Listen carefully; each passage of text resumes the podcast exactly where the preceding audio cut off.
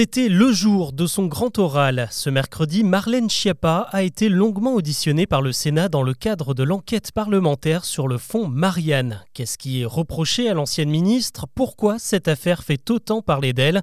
Avant de revenir sur les autres infos du jour, c'est le sujet principal qu'on explore ensemble. Bonjour à toutes et à tous et bienvenue dans Actu, le podcast qui vous propose un récap quotidien de l'actualité en moins de 7 minutes. C'est parti c'est vrai qu'au départ, l'intention était plutôt louable. En avril 2021, la France se remettait doucement de l'assassinat de Samuel Paty commis quelques mois plus tôt par un terroriste islamiste. Le drame n'a pas empêché certains jeunes Français de considérer que le prof d'histoire avait un peu provoqué le destin en montrant des caricatures de Mahomet pendant un cours. Une banalisation inquiétante de la pensée islamiste et radicale que le gouvernement a tenté de contrer en faisant appel à des associations. Elle leur propose alors une mission promouvoir et diffuser les valeurs de la République, que ce soit dans les écoles, les MJC et bien sûr sur les réseaux sociaux. Évidemment, il fallait un budget que le gouvernement a alors baptisé le Fonds Marianne, 2,5 millions d'euros qui seront en grande partie reversés aux associations sélectionnées pour participer à l'aventure. Alors qu'est devenu tout cet argent et à quoi a-t-il servi? La réponse a ressurgi dans une enquête de Mediapart qui pointait des anomalies dans les attributions de ces subventions. Des doutes confirmés par un rapport ministériel. Au cœur de l'affaire, il y a notamment le journaliste Mohamed Sifawi dont l'association a touché la plus grosse part du gâteau, 350 000 euros pour agir auprès des jeunes, sauf que le bilan est plutôt maigre, 400 tweets et une vingtaine de publications TikTok seulement. Normalement, ça ne coûte pas aussi cher. On soupçonne donc l'association d'avoir détourné l'argent pour s'enrichir et ce n'est pas la seule dans ce cas-là.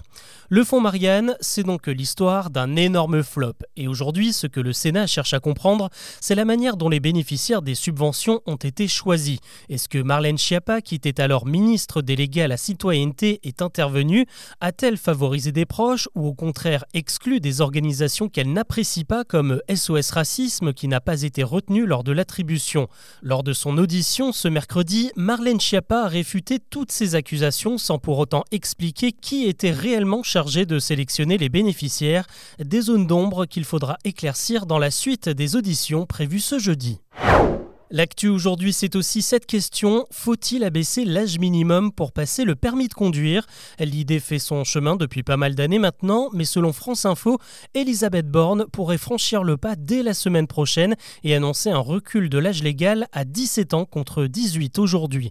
La France suivrait alors l'exemple du Royaume-Uni, de l'Irlande ou encore de la Slovaquie où les mineurs de 17 ans ont le droit de conduire seuls.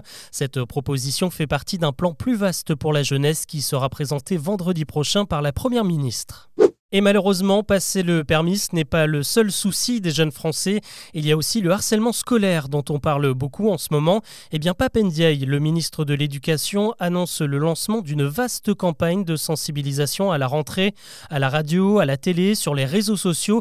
Elle va rappeler les bons réflexes à adopter en cas de harcèlement en classe ou sur le net, et surtout que ces situations aboutissent parfois à des drames comme les suicides de Lucas ou de l'INSEE ces derniers mois. En attendant, les établissements sont appelés à organiser une heure de sensibilisation avec leurs élèves cette semaine. On l'appelle l'affaire du siècle. C'est le nom du collectif d'ONG qui a décidé de poursuivre l'État français pour son inaction face au dérèglement climatique. Ce mercredi, le collectif a demandé au tribunal administratif de Paris que l'État soit condamné à débourser un milliard d'euros, de l'argent qui servira à rattraper le retard pris en matière de rénovation énergétique ou encore à financer des modes de transport moins polluants. La justice rendra sa décision dans quelques mois.